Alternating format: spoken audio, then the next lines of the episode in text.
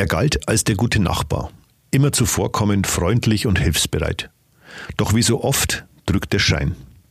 Sieben Frauen hat Horst David zwischen 1975 und 93 in Regensburg und München getötet. Er geriet immer wieder in den Fokus der Ermittler, dennoch wurden drei Morde erst nach seinem Geständnis überhaupt als solche bekannt. Warum er tötete, offenbarte der bei seiner Festnahme im Jahr 1994 55 Jahre alte Malermeister nie. Die wahren Gründe nahm er mit ins Grab. Er starb am 9. November 2020 in der Justizvollzugsanstalt in Straubing. Den Grundstein für die Aufklärung der heute bekannten Taten dieses Serienmörders, der als Würger von Regensburg bezeichnet wird, legte eine damals ganz neue Technik der Polizei. Dank AFIS, dem automatischen Fingerabdruck-Identifizierungssystem der Polizei, konnten die Ermittler einen Fingerabdruck am Tatort eines Callgirl-Mordes in München letztlich Horst David zuordnen. Ob das sein erster und die sechs folgenden die einzigen waren, das ist bis heute umstritten.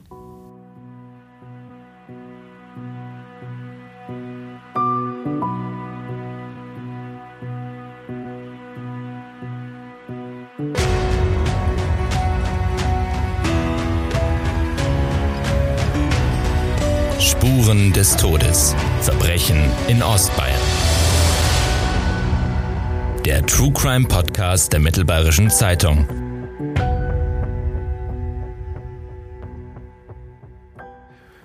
Willkommen zu einer neuen Folge von Spuren des Todes, liebe Zuhörerinnen und Zuhörer. Wir beleuchten im True Crime Podcast der Mittelbayerischen große Kriminalfälle in Ostbayern, die meist bundesweit Schlagzeilen gemacht haben. Mein Name ist André Baumgarten. Ich bin seit 22 Jahren Redakteur und als Crime Reporter aktuell für das gesamte Verbreitungsgebiet unseres Medienhauses zuständig. Für den heutigen Fall habe ich im Vorfeld sehr viel recherchiert und mit mehreren Zeitzeugen gesprochen. Weil sieben Morde an zwei Münchner Prostituierten und fünf Seniorinnen in Regensburg über einen Zeitraum von 18 Jahren beispiellos sind. Ins Podcaststudio habe ich mir nur einen von ihnen geholt. Den Sachbearbeiter des Falles, bei dem am Ende ein Serienmörder überführt wurde. Bei mir ist Kriminalhauptkommissar AD Günther Perotoni. Hallo Herr Perotoni, danke, dass Sie sich die Zeit genommen haben und schön, dass es geklappt hat. Gerne. Ich bin stolz darauf, dass ich Ihnen weiterhelfen kann. Ich möchte an dieser Stelle gleich um Verständnis bitten, dass wir uns diesmal mehr dem Täter und seinen Taten widmen als den Opfern. Das ist sicher keine Geringschätzung gegenüber den sieben Frauen, sondern der Außergewöhnlichkeit dieses Falles geschuldet. In diesem Podcast widmen wir uns nämlich dem Serienkiller Horst David. Dem Mann, der ohne jeden Skrupel mordete, um an Geld zu kommen. Ein Callgirl und eine Edelprostituierte starben im August 1975 durch seine Hand, drei Seniorinnen 1981, 83 und 84 in Regensburg und zwei weitere 1992 und 93.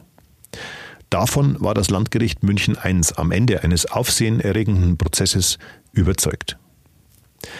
Ob diese sieben Taten, die der kaltblütige Biedermann gestanden hat, wirklich alle waren, dazu scheiden sich die Geister bis heute. Besonders macht diesen Tatkomplex aber auch ein Fingerabdrucktreffer, der ihn in Verbindung mit einem der Morde in München brachte und die Tatsache, dass Horst David heutzutage vermutlich nie verurteilt worden wäre. Dazu aber später mehr. Horst David geriet das erste Mal 1983 ins Visier der Ermittler, als die 67-jährige Rentnerin Martha L. tot in Regensburg aufgefunden wurde. Damals konnte ihm aber nichts nachgewiesen werden. Zehn Jahre später war das anders. Herr Perotoni, in Regensburg nahmen die Ermittlungen gegen den später wegen siebenfachen Mordes verurteilten Horst David 1993 ihren Anfang. Sein letztes Opfer, Mathilda S., wurde am 9. September tot in ihrer Wohnung in Regensburg gefunden. Alles deutete zunächst auf einen Sexualmord hin. Sie waren damals ja selbst am Tatort. Was war das für ein Bild? Ja, die äh, Frau S. ist also in Rückenlage auf der Couch direkt neben der Eingangstüre gelegen. Äh, auffällig war, dass die Unterhose äh, nach unten gezogen worden war, bis zu den Knöcheln. Man wollte also offensichtlich ein Sexualdelikt vortäuschen.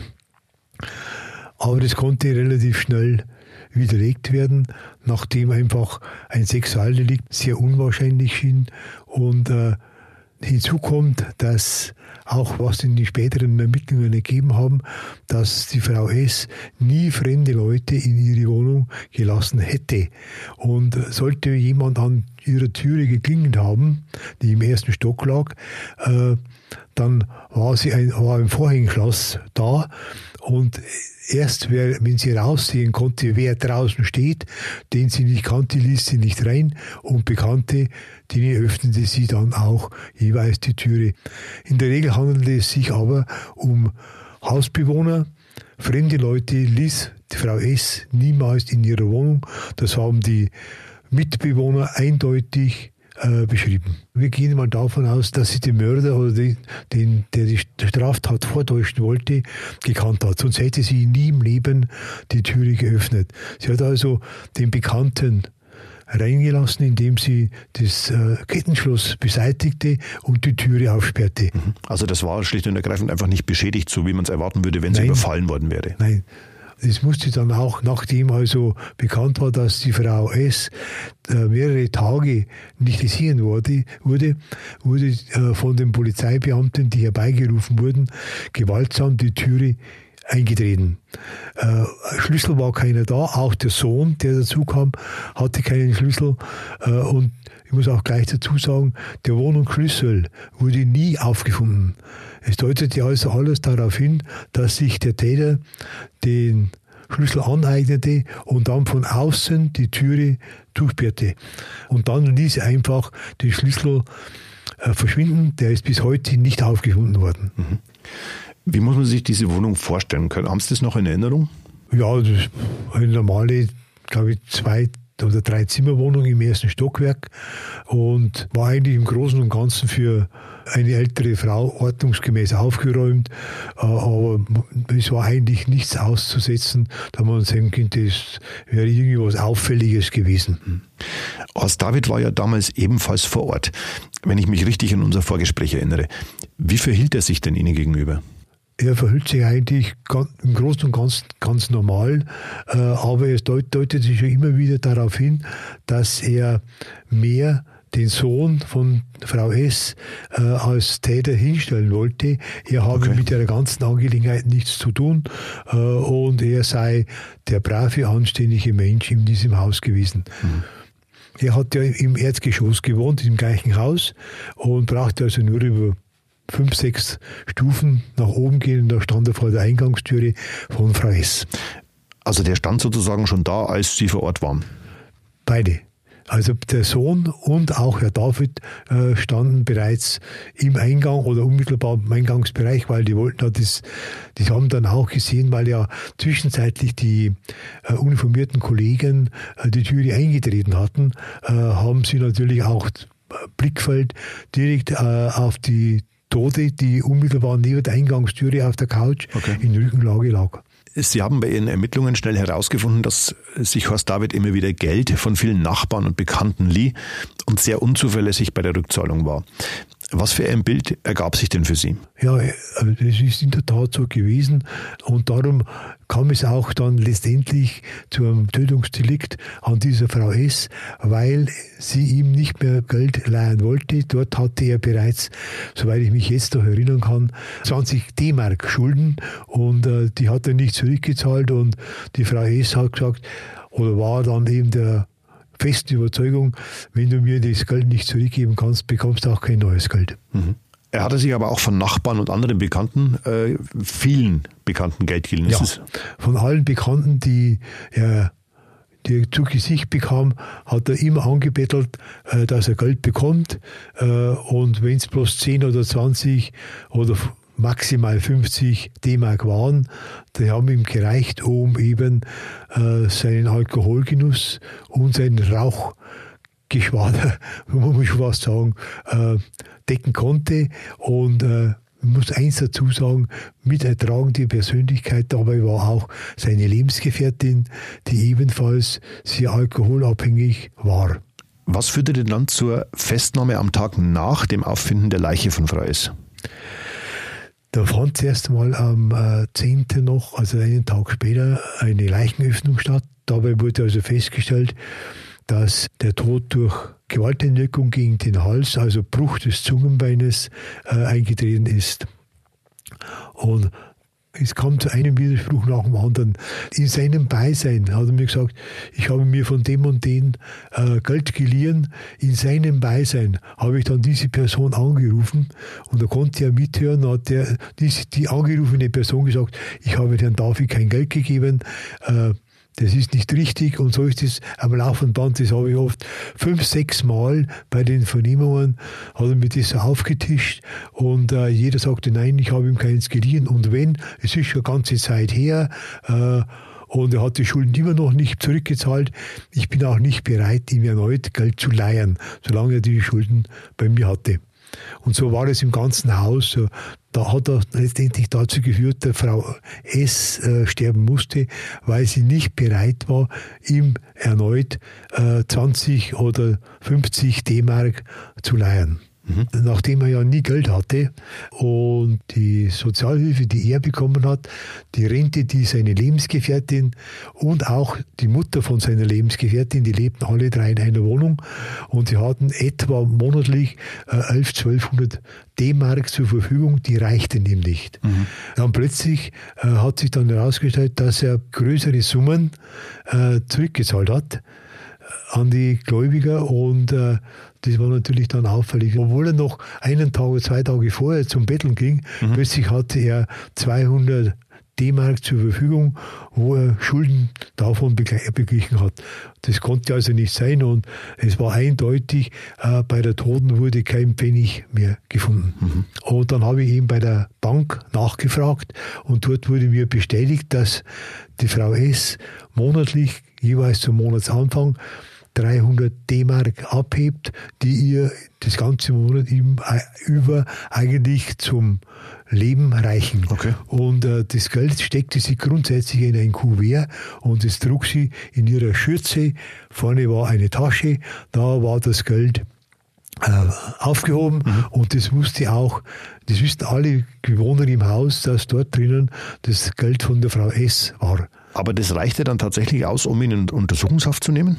Selbstverständlich. Diese Einzelheiten wurden vorgetragen und ich habe dann einen Antrag auf Haftbefehl gestellt. Die Staatsanwaltschaft hat mich unterstützt dabei und er ist dann tatsächlich in Haft gegangen. Ja, und eins muss ich dazu sagen, man muss natürlich auch daran denken, ich konnte ihn dann erkennungsdienstlich behandeln lassen.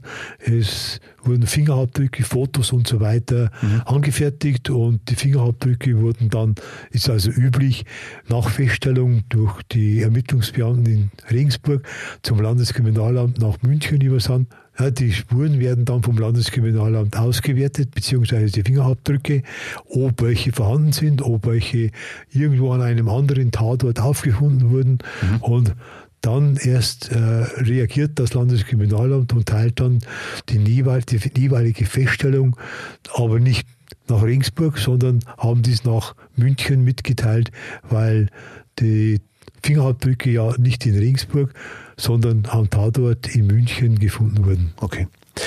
Warum war Ihnen das denn so wichtig, an die Fingerabdrücke von Horst David zu kommen? Ja, ich musste ja Begründung finden, dass äh, Horst David der Täter ist. Und das konnte man also nur mit Fingerabdrücken. Da mir aber diese Sache eigentlich dann letztendlich zu gering war, die Fingerabdrücke, weil er war ja teilweise berechtigterweise in der Wohnung, okay. äh, kann man davon ausgehen, dass er Fingerabdrücke hinterlassen hat. Und deshalb war für mich dann naheliegend, ich muss andere Spuren suchen, damit ich Herrn David auch das nachweisen kann, dass er in Kontakt mit der Frau S war.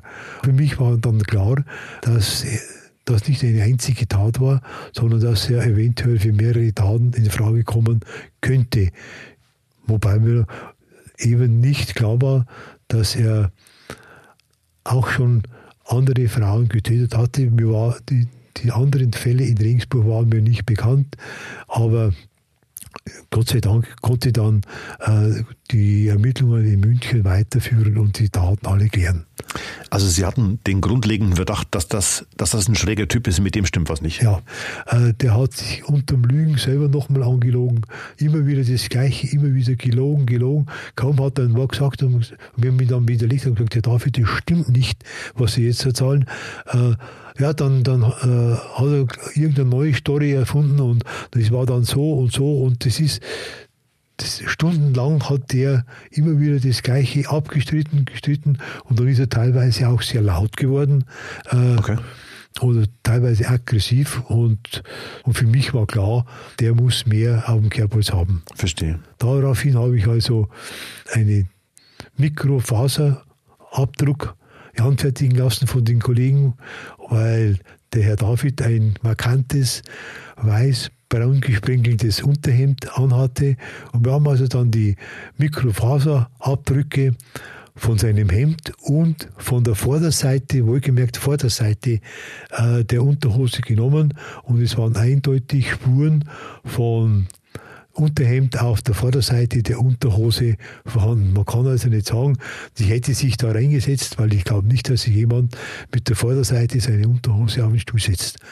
Mhm, und das war für mich ausreichend, hat auch die Staatsanwaltschaft so akzeptiert. Können wir rekonstruieren, warum er am 19. November nochmal verhaftet worden ist? Weil äh, in München dann beim Landeskriminalamt eben festgestellt wurde, dass Mikroübertragungsspuren vom Unterhemd des Herrn David auf der Vorderseite der Unterhose von Frau S. vorhanden waren. Haftbefehl äh, wurde dann letztendlich äh, von einem Richter aufgehoben, weil seiner Meinung nach äh, die Mikroübertragungsspuren für ihn nicht ausreichend waren. Mhm. Und das führte dann letztlich sozusagen zur zweiten Verhaftung am 19. November, wo er dann bis Mitte Februar 1994 in Untersuchungshaft geblieben ist. Am Ende sollten aber noch Monate vergehen, ehe ihre Entscheidung, ihm die Fingerabdrücke zu nehmen, einen ersten großen Durchbruch brachten. Denn AFIS, das sind vier Großbuchstaben A, F, I und S. Das automatische Fingerabdruck-Identifizierungssystem war damals noch im Aufbau. Die Meldung von einem Treffer kam im Mai 1994, weil zahllose ältere Spuren erst nach und nach sowie äußerst aufwendig eingepflegt werden mussten in das System beim Landeskriminalamt. Der Fingerabdruck von Horst David war identisch mit dem an einem Cola-Glas. Ermittler hatten den am 22. August 1975 am Mordtatort von Waltraud F., einer Prostituierten aus München-Schwabing, gesichert und eben im Mai 1994 eingepflegt. Sie saßen mit Horst David ja mehrfach an einem Tisch während der Vernehmungen. Hätten Sie damals je daran gedacht, dass Ihnen ein so kaltblütiger Serienmörder gegenüber sitzt? Nein, nie im Leben. Dazu war er rein äußerlich, so wie man ihn auch äh, anschauen konnte, sich mit ihm unterhalten konnte, hätte ich nie geglaubt, dass er ein Serienmörder sein könnte. Unmöglich. Ja, er hatte nur kleine, kleinere Straftaten begangen, Checkbetrug und Unterschriftenfälschung und so weiter.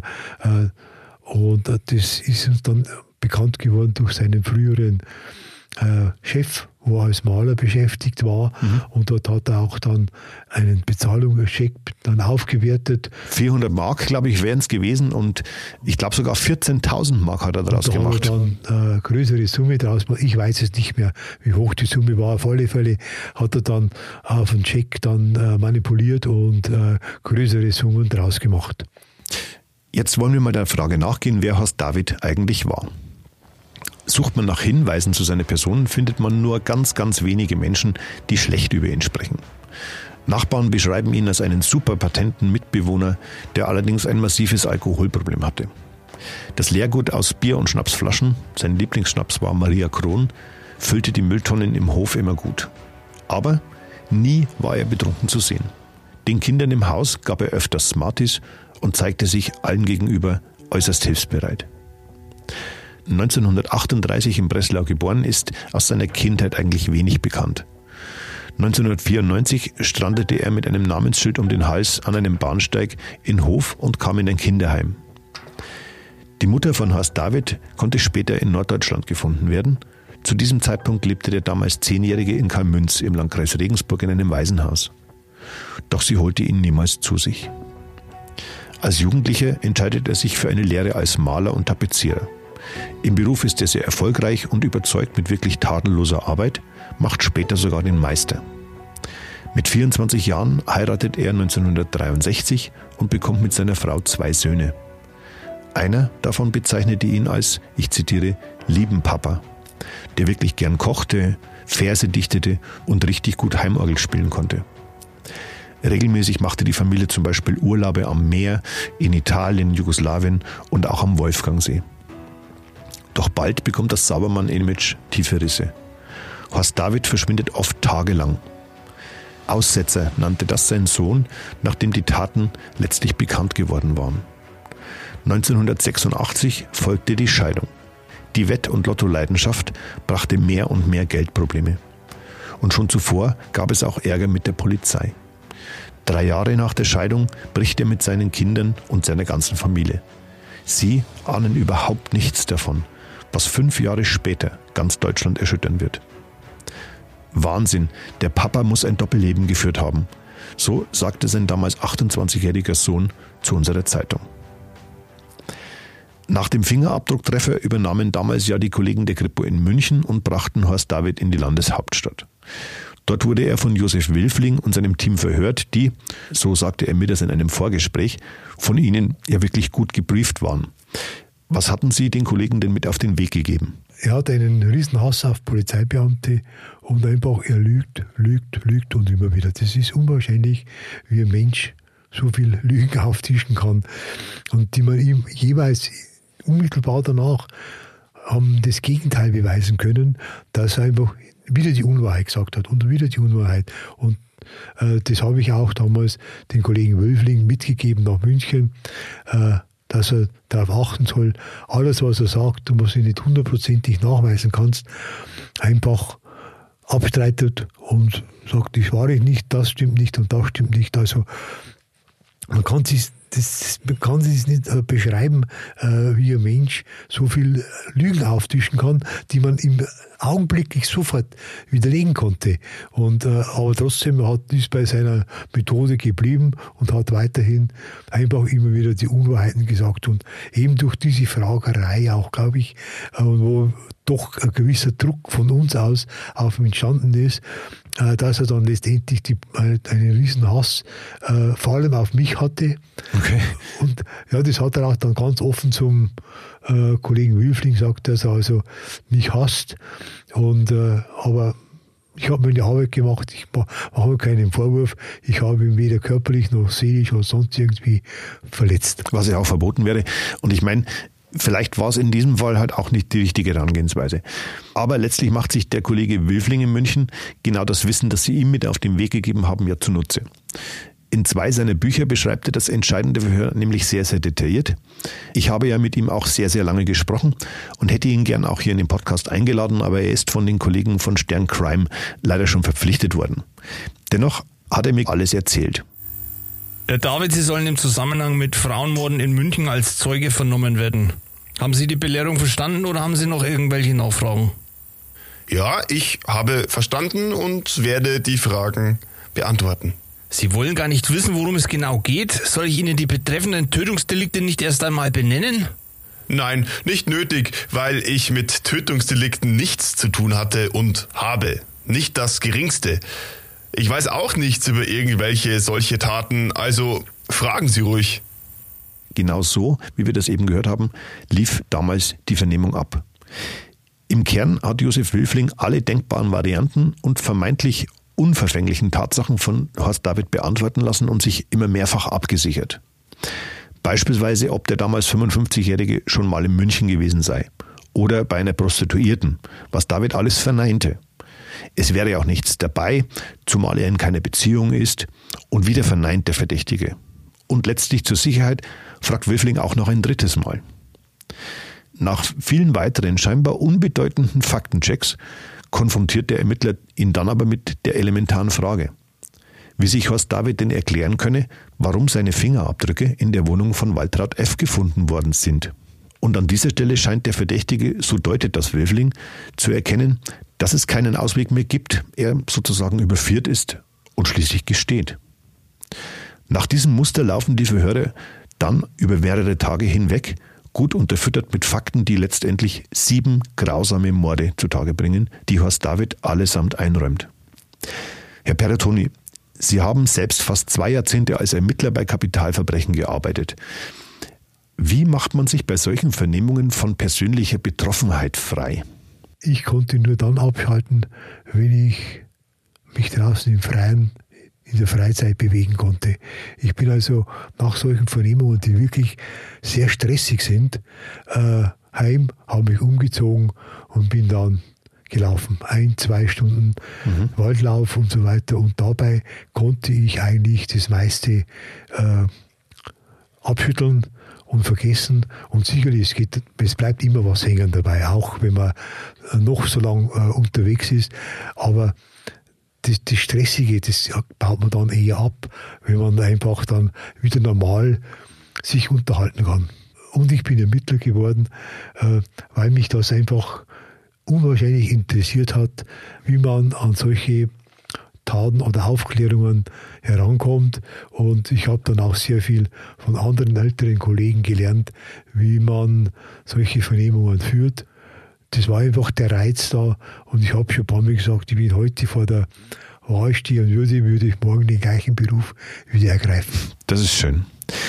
Aber nochmal, gelingt einem das wirklich immer, dass man so persönliche Ressentiments oder so auch so, eine, so, ein, so ein bisschen Verachtung, die man im Zweifel für so jemanden spürt, ausschalten kann? Ich konnte es. Ich habe dann abgeschalten, weil ich eigentlich die Leute mehr oder minder als traurige Personen betrachtet habe, die einfach keinen anderen Ausweg mehr mhm. gefunden haben, äh, als dann gewalttätig gegenüber den anderen zu werden. Mhm. Und wenn man das nicht kann? wenn man das nicht mehr oder wenn man das nicht mehr aus, wenn der Druck auf einem zu groß wird, dann gehen wir einfach zum nächsten Kollegen und sagen, geh zu, für du die äh, Vernehmung weiter. Ich kann mich nicht mehr konzentrieren auf diese ganze Angelegenheit. Okay. Und es ist auch problemlos dann durchgeführt worden, wenn es so war. Verstehe. Am Ende sind es, wie gesagt, sieben Taten, die Horst David gesteht. Waltraud F. und Fatima G. sterben am 22. und 24. August 1975 in München.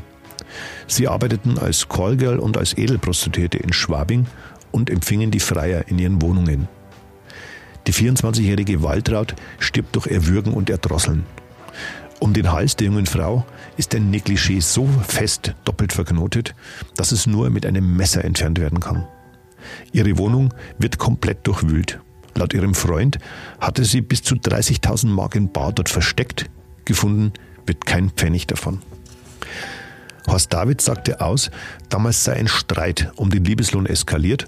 100 Mark seien vereinbart gewesen, doch F wollte plötzlich 300. Im Streit habe sie ihn angeschrien, bespuckt und gekratzt, woraufhin er rot gesehen habe. Auf einem Colaglas in der Wohnung von Waltraud F. hinterließ er damals den Fingerabdruck, der ihn letztlich mit dem Fall in Verbindung brachte. Nur zwei Tage später stirbt Fatima G., eine 23-jährige Edelprostituierte, ebenfalls in ihrer Wohnung im Stadtteil Schwabing. Sie wird erwürgt, auf ihrem Bett gefunden. Auch um ihren Hals war eine Bluse fest zugeschnürt. Ihr Ehemann, ein damals bekannter Tourneemanager, gerät sofort in Verdacht und sitzt sogar mehr als ein Jahr in Untersuchungshaft, wird aber letzten Endes in einem aufwendigen Indizienprozess von einem Gericht freigesprochen. Bärbel E. ist 1981 das nächste Opfer. Am 11. April würgt Horst David die 59-Jährige zuerst und drückt ihr dann ein Kissen ins Gesicht, bis sie tot ist.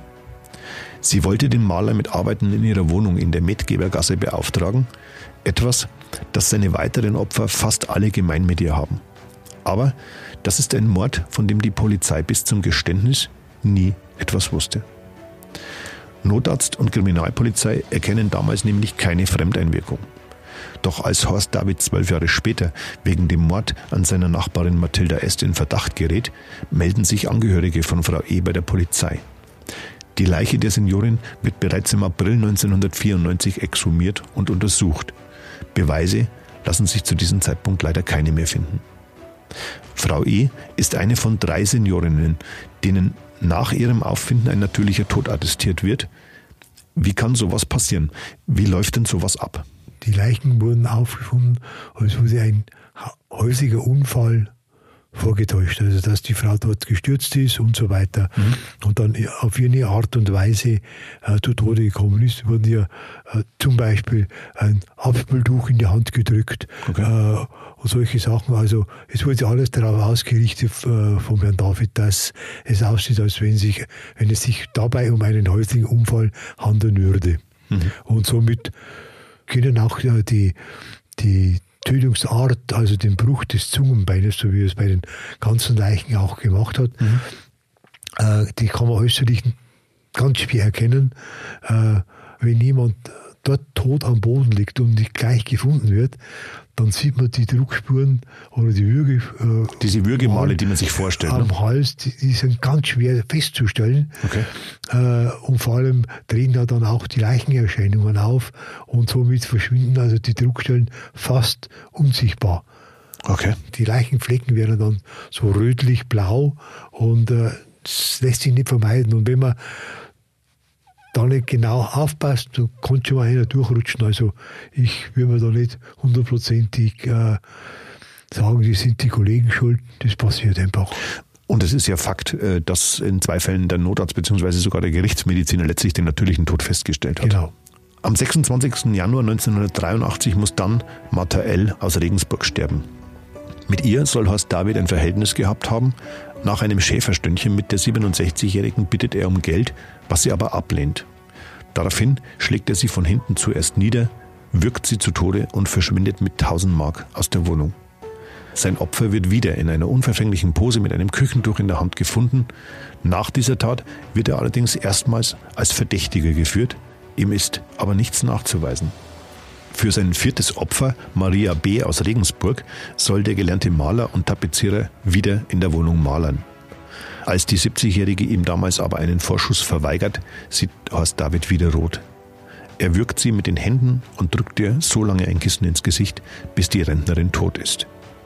Das Opfer legt er danach ins Bett, deckt sie sorgsam zu und verlässt die Wohnung. Der Gerichtsmediziner, ich sagte es gerade, stellt auch in diesem Fall einen natürlichen Tod fest.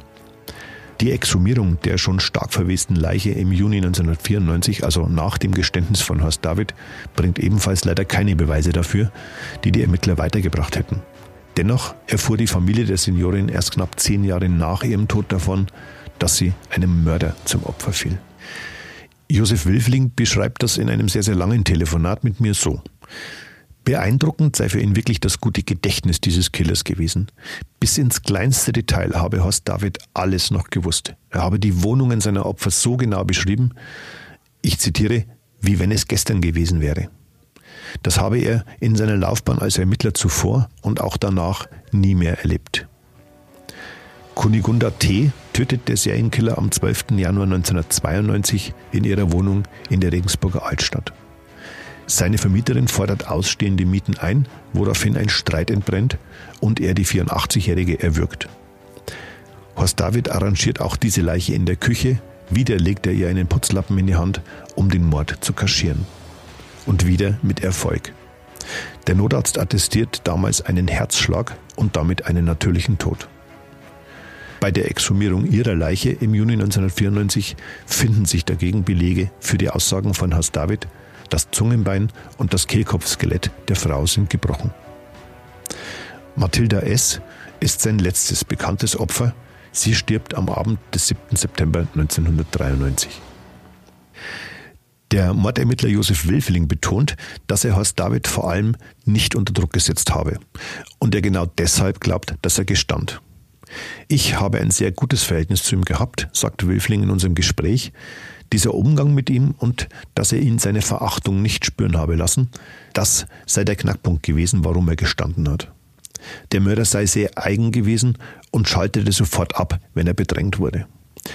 Herr Perotoni, was glauben Sie, warum hat er wirklich gestanden? Klug war das ja nun nicht unbedingt und wenn man den Worten von Josef Wilfing glaubt, überraschte das Geständnis damals selbst ihn sehr. Er konnte einfach nicht mehr anders aus. Er war so, so unter Druck, nachdem ihm die beiden Morde in München äh, nachgewiesen werden konnten, konnte er nicht mehr aus. Also was sollte er und warum sollte er jetzt die anderen Taten nicht gestehen? Und ich glaube, dass das dann der Hauptgrund war, warum er endlich gesagt hat, jawohl, ich habe das getan. Können Sie es verstehen? Weil eigentlich hätte er ja nur sagen müssen, nö, ich war ja nicht da. Ja, das ist richtig. Ich hätte auch in München sagen können, äh, ich habe dort was getrunken und als ich gegangen bin, hat die Frau noch gelebt. Wäre genauso gewesen. Aber er hatte dann letztendlich den Druck von den ganzen Taten, die er be bereits begangen hatte, einfach wahrscheinlich nicht mehr ausgehalten. Sie waren damals ja auch in der Soko Frauenmorde eingebunden und zeitweise von Regensburg nach München abgestellt. Wie liefen die Ermittlungen in dem Fall denn dann weiter? Wir wurden eigentlich nur als äh, Berater hinzugezogen, wie, sich, wie sich der Herr David verhält mhm. und so weiter. Aber an den Vernehmungen selber waren wir nicht mehr beteiligt. Wir haben dann das mit eingebracht, was in Regensburg wir festgestellt haben. Aber bei, wie gesagt, bei den Vernehmungen, die hat der Herr Wilfing oder seine Mitarbeiter eigenständig durchgeführt. Mhm. Im August 1994 wird die Soko Frauenmorde dann schon aufgelöst und die umfangreichen Ermittlungen laufen aber noch eine ganze Zeit weiter. Beispielsweise sollen die Morde am Callgirl und der Edelprostituierten damals nachgestellt worden sein. Und Horst David schweigt konsequent weiter. Über seinen Anwalt lässt er aber verbreiten, dass ihm in der JVA Stadelheim nicht ganz wohl sei. Er sorge sich um seine Sicherheit. Denn einer der Insassen dort hat einen direkten Bezug zu ihm. Es ist der Ehemann von Fatima G., der wegen Betrugs dort einsitzt und, ich sagte es schon, nach dem Tod seiner Frau in Verdacht geriet, sehr lange in U-Haft war und dann aber freigesprochen wurde. Josef Wilfling ist bis heute fest davon überzeugt, dass Horst David öfter als siebenmal gemordet hat. Von vier weiteren Taten geht der 73-Jährige aus, wie er mir im Telefonat erzählt hat. Und er sagt, wäre der Anwalt nicht gewesen, hätte Horst David seine Lebensbeichte abgelegt. Doch dazu kam es eben nicht. Und weiter, ich zitiere, der hat nämlich nur die Fälle gestanden, von denen er dachte, die könnten wir ihm auch nachweisen. Eine attraktive Nachrichtensprecherin eines Regionalsenders in Regensburg ist einer dieser vier Fälle. Sie kam nach einer Woche Urlaub nicht mehr zur Arbeit und wollte ihre Wohnung renovieren. Und, so erinnert sich Wilfling, habe einer guten Freundin bei einem Treffen von einem netten älteren Malermeister namens Horst erzählt, der ihr bei diesen Arbeiten hilft. Die 45-Jährige wird tot im Flur ihrer Wohnung gefunden, nur noch mit dem Schlüpfer bekleidet und einem Staubtuch in der Hand. Das Muster würde passen. Weil die Frau aber feuerbestattet wurde, konnte man keine sterblichen Überreste mehr untersuchen. Absolut sicher ist sich Wilfling zudem beim Mord an einer Prostituierten in Nürnberg, wo, Zitat, alles zusammenpasst und er sogar gesehen wurde dort. Fall 3 und 4 spielen dann wiederum in Heinz-Acker, wo Horst David bis zu seinem Umzug nach Regensburg wohnte. Hier starb in einem Gasthof eine ältere Frau, die ihr Zimmer direkt neben dem seinen hatte. Eine weitere ältere Frau aus seiner Nachbarschaft wurde mit einem Salatblatt in der Hand, die Schüssel stand auf der Arbeitsfläche der Küche, tot aufgefunden. Darauf angesprochen, sagte Horst David hämisch lachend, was kann ich dafür, wenn die beim Salatmachen stirbt? Damit habe er laut Wilfling sogar Täterwissen gehabt, weil zu diesem Zeitpunkt niemand wusste, dass sie in der Küche beim Salatmachen gestorben ist. Dann aber kam eben der Anwalt von Horst David ins Spiel. In einem Brief aus der Justizvollzugsanstalt in Straubing äußert sich Horst David 2013 zu genau diesen Vorwürfen auch selbst. Zum Thema Horst Wilfling kann ich nur sagen, ich hatte diesen Mann am Anfang unseres Kennenlernens sehr geschätzt bis er nicht aufhörte, Monate und Jahre lang immer diese blöden und völlig sinnlosen Behauptungen aufzustellen, ich hätte da noch mehr Tötungsdelikte in petto. Der Mann will nur Anerkennung. Wenn ich sieben Tötungsdelikte freiwillig und ohne Zwang gestehe, dann hätte ich doch auch die gestanden, welche es Gott sei Dank nicht gibt. Ist doch ganz logisch. Herr Peretoni, Glauben Sie das auch? Hat Horst David noch mehr Menschen auf dem Gewissen oder kann man das Ihrer Meinung nach ausschließen? Das kann man nicht ausschließen, aber ich kann mir es auch schlecht vorstellen, dass er mehrere Personen noch getötet haben kann. Ich weiß es nicht, aber rein vom Gefühl her würde ich sagen, nein. Sie waren 23 Jahre bei der Kriminalpolizei in Regensburg tätig, haben dabei auch einige große Fälle bearbeitet. Da wird nie mehr etwas Vergleichbares dabei gewesen sein, oder? Nein, überhaupt nicht. Nicht annähernd nicht annähernd. Es waren zwar schlimme Fälle dabei, aber die nicht annähernd mit, äh, mit der Sache David zu tun haben könnten. Überhaupt nichts. Mhm. Im Oktober 1995 wird die 244 Seiten lange Anklage wegen Mordes aus Habgier erhoben. Das Landgericht München I setzt den 16. November 1995 als ersten Verhandlungstag an und will rund 70 Zeugen und Sachverständige anhören. Beim Prozessauftakt dann die große Überraschung. Horst David bestreitet plötzlich alles, was er bei Josef Wilfling gestanden hat, vor allem, dass es um Geld gegangen sei. Er habe im Affekt getötet, nachdem die Frauen ihn beschimpft und er rot gesehen hätte. Bei der Polizei habe er nur, ich zitiere, aus Trotz alles bejaht, was sie hören wollten. Noch deutlicher wurde der Angeklagte in einem Brief an ein befreundetes Ehepaar, den er im November 1994 aus der U-Haft schrieb. Horst David nennt es damals außergewöhnliche Umstände, die ihn zum Mörder hätten werden lassen. Zitat Die Opfer haben es verdient, alle sieben, schreibt er weil sie ihn gedemütigt hätten. Nur seine Vermieterin Kunigunda T. habe er, ich zitiere wieder, mit Genugtuung getötet. Sie habe es wirklich verdient und er bereut nichts. Seine Ex-Frau verweigert vor Gericht die Aussage. Horst David hatte ihr in einem Brief gedroht, sie werde das achte Opfer, wenn sie aussagt.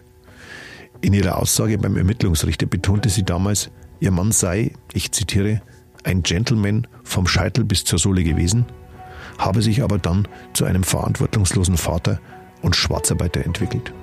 Ein Gutachter bescheinigt Horst David im Prozess ein hohes Gewaltpotenzial bei gewissen Schlüsselreizen, die im Verhältnis zur Mutter stehen könnten. Als Beispiel für einen solchen Reiz nennt er einen aggressiven Tonfall. Die wohl größte Überraschung aber dürfte das Resümee des psychiatrischen Sachverständigen Dr. Dr. Paul Hoff gewesen sein. Denn er attestierte dem siebenfachen Mörder Horst David, ein gesunder Mann zu sein. Dass der Serienkiller bei den Taten angeblich seine Frau vor sich sah, sei, so Hoff, eine Metapher, jedoch nicht als Indiz dafür zu werten, dass er die Tatsituation verkannt habe. Auch Mord im Affekt schließt der Psychiater aus. Und aufgrund der komplexen Handlungs- und Reaktionsfähigkeit gebe es aus seiner Sicht keine tiefgreifende Bewusstseinsstörung. Eine seelische Abartigkeit sei nicht zu erkennen. Und das ist vielen bis heute unverständlich. Heißt es doch nichts anderes, als dass der sogenannte Würger von Regensburg schlicht und einfach ein Mensch wie du und ich ist. Das Böse ist nicht automatisch krank. Die Gründe, warum Horst David von 1975 bis 1993 sieben Frauen umgebracht hat, bleiben aber dennoch unklar. Fest steht aber am Ende der Explorationen durch die Spezialisten, dass es jederzeit wieder passieren könnte. Horst David ist nicht krank, aber er ist hochgefährlich.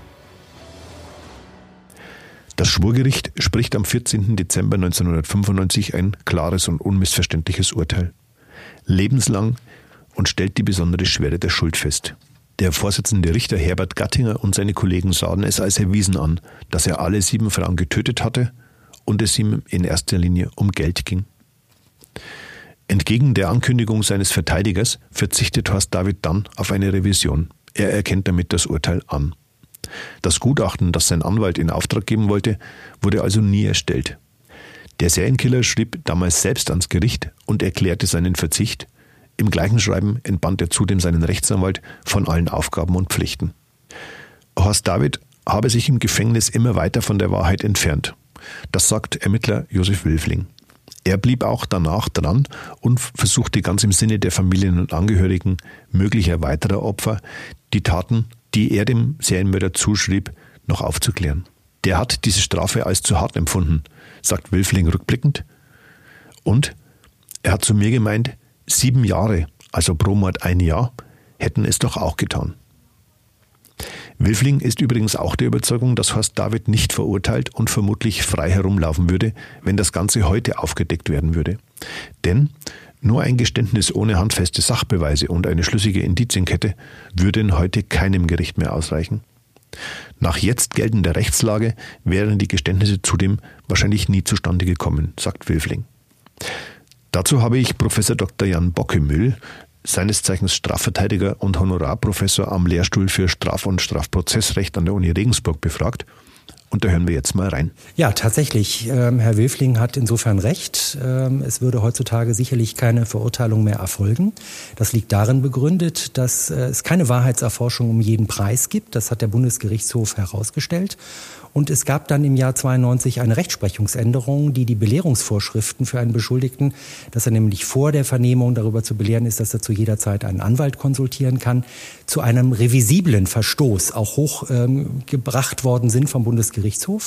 Und in der heutigen Zeit wird es keine Vernehmung mehr geben, gerade in solchen Vorfällen, die also dann ohne Anwalt erfolgen. Und dann wäre auch ein sogenanntes Beweisverwertungsverbot äh, denkbar in der Hauptverhandlung. Der Anwalt würde einen Widerspruch erheben. Und dann, wenn jedenfalls dieses Geständnis das einzige Beweismittel ist, dann darf auch dieses Geständnis nicht verwertet werden. Und dann muss jemand auch freigesprochen werden. Ähm, alles andere würde ansonsten hier den Menschenwürdegehalt äh, beeinträchtigen und das hat der Bundesgerichtshof in dieser Entscheidung aus dem Jahr 92 herausgestellt. Man sagte, dass da einige Vernehmungen stattgefunden haben und die ersten Morde im Grunde genommen schon alle im Kasten drin waren, ähm, dass ähm, das ohne Anwalt geschehen ist. Dann hätte man den Widerspruch in der Hauptverhandlung erheben können und dann gehe ich davon aus, ähm, dass damals auch das Landgericht München I dann äh, dieses Beweismittel nicht hätte verwerten dürfen. Und wenn die anderen Beweismittel eben nicht ausreichen, ähm, sondern zum Beispiel für Fingerabdrücke es auch noch andere Erklärungen gibt, dann ist schlicht und ergreifend freizusprechen. Eine relativ klare Aussage. Was meinen denn Sie? Würde Horst David heutzutage wirklich davonkommen, Herr Peratoni? Also ich bin auch davon überzeugt, wenn man nur die Aussagen äh, von damals heute vergleicht, das würde nicht ausreichen, um einen Mann zu überführen, mhm. des Mordes zu überführen. Wäre nicht möglich. Man muss schon handfeste Beweise haben. Und das war eben damals außer dem Fingerabdruck und den Mikroübertragungsspuren keine. Ich bin aber fest davon überzeugt, dass die heutigen Methoden auch dazu führen könnten oder würden, dass man einen Mörder, einen siebenfachen Mörder wie David, trotzdem überführen könnte. Ich verstehe. Der Fall des Serienfrauenmörders Horst David ist Gott sei Dank alles andere als gewöhnlich. Der siebenfache Mörder suchte nach seiner Verurteilung aktiv die Öffentlichkeit. Heute gibt es zahllose Bücher über seine Taten und sogar einen Kinofilm. Dem Ermittler Josef Wilfling schickte David sogar jahrelang zu Weihnachten und Ostern Karten aus dem Gefängnis in Straubing. Ein Satz blieb dem in Erinnerung. Das einzig Traurige ist, dass ich hier unter einem Dach mit so vielen Verbrechern leben muss. Auch mit dem Mittelbayerischen pflegte der Killer übrigens zeitweise Kontakt. Mein geschätzter Kollege Pascal Duras hatte mit Horst David für eine Serie in der Zeitung mehrere Briefe ausgetauscht. Die Antworten des Serienmörders aus der JVA in Straubing hat er mir freundlicherweise zur Verfügung gestellt und daraus können wir uns nun mal ein paar Zeilen anhören. Straubing, der 26. März 2013. Was Ihre Fragen in Bezug auf meine Person betrifft, so will ich diese gerne beantworten und zwar ehrlichen Herzens. Ich sehe nämlich keinen Grund dafür, Sie zu beschwindeln. Warum auch? Ja, ich bin in vielerlei ein anderer Mensch geworden, ruhiger und gesetzter, viel in mich selbst eingehend. Mein Leben in Freiheit könnte ich mir so vorstellen. Viel Spaziergänge, lesen, musizieren und dabei muss man wissen, dass ich Keyboard spiele und eventuell auch noch zum Tanzen zu gehen. Natürlich denke ich öfter als oft an meine Taten, die ja in keinster Weise geplant waren. So wie es Polizei, Staatsanwaltschaft und Richter in Anspruch nehmen, mir das vorzuwerfen. Und ja, natürlich habe ich meine unseligen Taten auf das tiefste bereut. Und es tut mir auch aufrichtig leid um alle sieben Frauen, auch deren Angehörigen. Ich verstehe bis heute nicht, wie das alles hat passieren können. Herzliche Grüße von Horst David. Straubing, der 21. April 2013. Bitte verstehen Sie mich nicht falsch. Ich will hier und in meiner Autobiografie nichts, aber auch gar nichts verherrlichen, sondern darstellen, wie und warum das alles geschah. Und alles, was ich darin schildere, ist die ganze Wahrheit. Ich habe keinen Grund, etwas zu schreiben, was nicht den Fakten entspricht. Das dürfen Sie mir schon glauben. Ich schäme mich in Grund und Boden für das, was ich ungewollt getan habe, bereue alles aus tiefstem Herzen und bin sehr traurig darüber, dass ich dabei auch noch meine gesamte Familie verlor. Freue mich auf Antwort und grüße Sie herzlichst, Ihr Horst David. 2023, also erst nach 28 Jahren Haft, hätte Horst David entlassen werden können. Die Strafvollstreckungskammer hatte diese Haftdauer zuletzt festgelegt. Am 9. November starb der Mörder allerdings in der Justizvollzugsanstalt. Beamte fanden den 81-Jährigen an diesem Montagmorgen tot in seiner Zelle. Er hat das Gefängnis seit seiner Verurteilung 1995 nie verlassen dürfen, nicht einmal zur Beerdigung eines seiner Söhne. Herr Peratoni, was ging Ihnen denn als erstes durch den Kopf, als Sie von seinem Tod gehört haben? Was, wie haben Sie eigentlich davon erfahren? Ich habe es aus der Zeitung erfahren. Ich wusste also gar nichts und war genauso überrascht, äh, dass er in der JV verstorben ist. Was ging Ihnen durch den Kopf? Was soll man darauf sagen? Schwierig. Er hat seine Strafe bekommen, hat sie abgesessen und ist dann letztendlich äh, aufgrund seines Alters und auch wahrscheinlich seiner Krankheiten in der JVA verstorben. Josef Wölfling erfuhr übrigens erst viele Tage später vom Tod des Serienkillers, dem er damals das Geständnis abgerungen hatte. Seine Reaktion, Zitat, ich hätte gewettet, dass der 100 Jahre alt wird.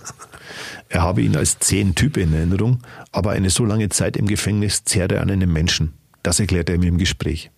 Aber Horst David habe sich im Gefängnis auch immer mehr von der Wahrheit entfernt. Wiffling blieb schließlich auch nach seiner Verhaftung dran und versuchte, die Taten an möglichen weiteren Opfern zu klären und ihn doch noch zu einem Geständnis zu bewegen. Beerdigt wird der siebenfache Mörder übrigens trotz des Bruchs mit seiner Familie schon vor vielen Jahren, offenbar durch einen Angehörigen. Wie Recherchen meiner Kollegin Isolde Stöcker-Gittel ergaben, hat sich ein Verwandter gemeldet und kümmert sich um die Beisetzung. Wo? Das ist allerdings nicht bekannt. Liebe Zuhörerinnen und Zuhörer, wenn Sie Kritik, Hinweise, Anregungen oder auch Lob für uns haben, dann schreiben Sie mir gerne direkt eine E-Mail an Spuren des Todes in einem Wort at mittelbayerische.de. Wenn Ihnen dieser Podcast gefällt, hinterlassen Sie uns im Player Ihres Vertrauens gern eine Bewertung oder empfehlen Sie uns an Freunde und Bekannte weiter. Danke auch nochmal an Sie, lieber Herr Peratoni, für Ihre Zeit und die Einblicke in Ihre Arbeit an einem der bekanntesten Kriminalfälle in ganz Deutschland. Ich bedanke mich und ich hoffe, dass ich einiges Interessantes zu der ganzen Aufklärung von Horst David beitragen konnte. Lieben Dank auch an Sie, liebe Zuhörerinnen und Zuhörer. Ich hoffe, Sie fanden es spannend. Wenn ja, freue ich mich, wenn Sie wieder einschalten. Die nächste Folge Spuren des Todes erscheint wie gewohnt in drei Wochen. Bis bald und bleiben Sie gesund. Auf Wiederhören und ich hoffe, ich konnte einiges Interessantes weitergeben.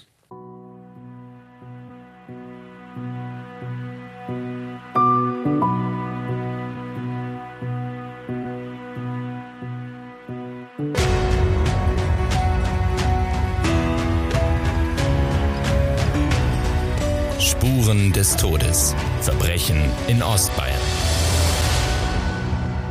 Der True Crime Podcast der Mittelbayerischen Zeitung. Dieser Podcast ist eine Produktion von Mittelbayerische Das Medienhaus. Idee, Produktion und Redaktion André Baumgarten.